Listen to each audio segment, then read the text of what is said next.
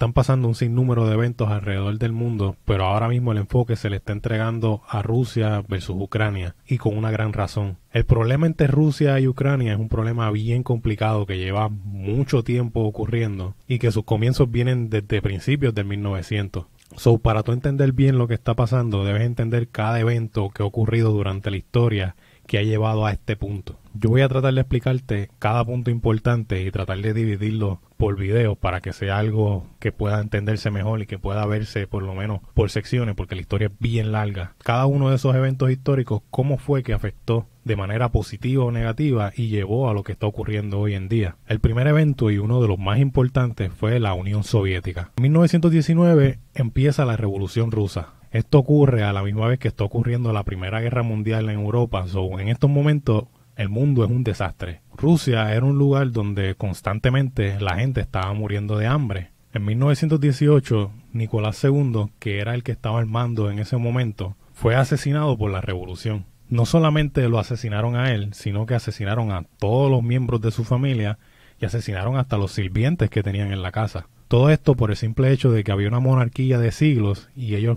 querían pues acabar con esta línea de una vez y por todas. Todo esto le empieza a abrir las puertas a este partido comunista y para que se establezca la Unión Soviética. En 1922 se firma un tratado de paz que es entre Ucrania, Bielorrus, Transcaucasia y Azerbaiyán. Este tratado de paz es lo que se convierte en la Unión Soviética, donde comienza la expansión de Rusia hacia las repúblicas adyacentes y empieza este comunismo extremo este socialismo extremo donde todo le pertenece al gobierno, nada es tuyo y todas las decisiones las toma el gobierno sin tener que tener palabra de nadie más. Putin dice que él no es comunista, yo no le creo, pero algo que él sí nunca ha negado es que le gusta cómo se veía el mapa de Rusia para los tiempos de la Unión Soviética, donde había una expansión tan grande que Rusia estaba ocupando una sexta parte del mundo. Rusia era inmenso. De ahí Rusia toma el control del gas y el petróleo que tenían todas estas repúblicas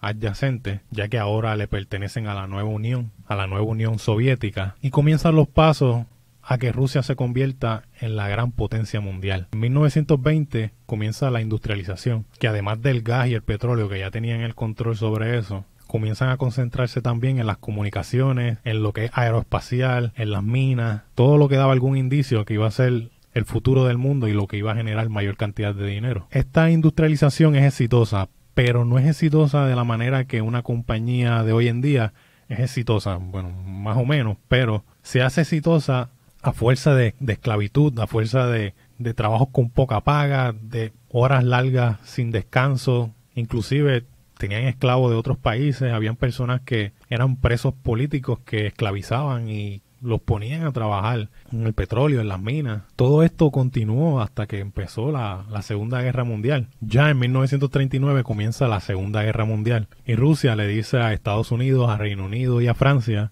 mira, esto que están haciendo los nazis, eso eso está mal, matando gente así porque sí. Vamos, vamos a ayudarlo. Y pues se prestan para este plan malévolo que tiene Rusia en ese momento. Comienzan a liberar a la gente, comienzan a, sacar a los nazis. Los países bálticos fueron los primeros de salir de este infierno, pero salieron de Guatemala para ir a Guatapeor, porque tan pronto ellos pudieron sacar a los nazis, gracias a la unión militar, Rusia entró y tomó el control, invadió esos lugares y los tomó como suyos. En 1945 se acaba la guerra, pero Rusia continúa su expansión, su idea de crear esta gran nación dominante, la más grande del mundo. Y ahí es que con Estados Unidos tienen el primer roce, donde Estados Unidos siente que lo cogieron de bobo y Rusia sigue expandiéndose y cada día volviéndose una amenaza más, siendo una potencia mundial muy por encima de las demás. De ahí en el 1949, Estados Unidos, Canadá y otros países europeos forman la OTAN, que la OTAN se establece con la idea de derrumbar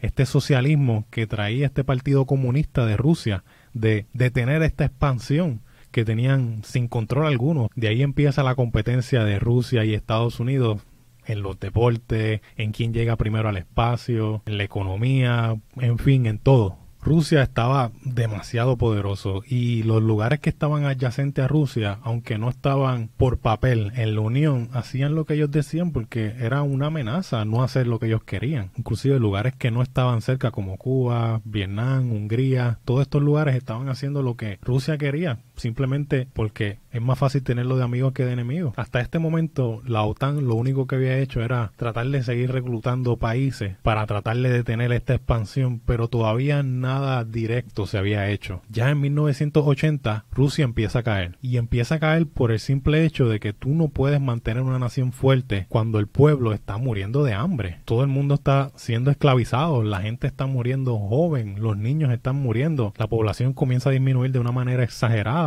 Todo esto pues provoca que la producción de Rusia en todo lo que ellos habían logrado obtener, en los minerales, en el gas, en el petróleo, pues comienza a disminuir. En 1985 llega un nuevo presidente llamado Gorbachev. Gorbachev no tenía la intención de terminar con este socialismo extremo que tenía Rusia, pero sus ideas eran más capitalistas, así que indirectamente él afectó mucho lo que era la Unión Soviética. No era lo que él quería hacer, prácticamente la terminó destruyendo. Las ideas de él eran más hacia los negocios, eran más de que el pueblo pudiera construir sus propios negocios, vender sus propios productos. Todos esos agricultores, y personas que vivían de ventas de productos de primera necesidad, pues ya podían decidir cuánto ellos podían vender y cuánto podían cobrar por esos productos, porque nada de eso era permitido antes de él. Obviamente esto le molesta mucho a dos sectores, al Partido Comunista y a un grupo de personas en Rusia que estaban molestos porque antes pagaban X cantidad por un producto y ahora estaban pagando el doble por él, pero era que pues, la gente ponía el precio que ellos querían y era parte de la idea del capitalismo, pues ellos preferían pagar menos y seguir con el mismo socialismo extremo que había. Entonces Gorbachev en cierto punto metió la pata. Él dijo, vamos a hacer unas elecciones. Y no metió la pata por el hecho de que perdió las elecciones, él terminó ganando, pero les dio el derecho a la democracia, a la primera vez en Rusia poder el pueblo tener palabras sobre quién iba a estar liderando y sobre cómo se iban a hacer las cosas. De aquí empiezan una cadena de eventos a surgir como el, la caída del muro de Berlín, todos estos lugares que fueron parte de Rusia a la fuerza por milicia, pues dijeron ahora queremos ser libres, queremos ser república y pues se establecieron 11 repúblicas nuevas y cuatro estados aparte que no se proclamaron. En 1991 se reúnen Rusia, Bielorrusia, Ucrania para firmar el acuerdo de los estados independientes. Y esto le pone fin a la Unión Soviética. Que quede claro que no he mencionado nada que haya hecho la OTAN para afectar esto. Simplemente esto fue un problema más interno que Rusia pudo resolver entre ellos. En ese momento, un par de días después, Gorbachev renuncia, que aunque gran parte de este progreso indirectamente fue creado por él, pues él seguía siendo presidente de un partido comunista que ya no existía. Así que se retiró y de ahí muere la Unión Soviética.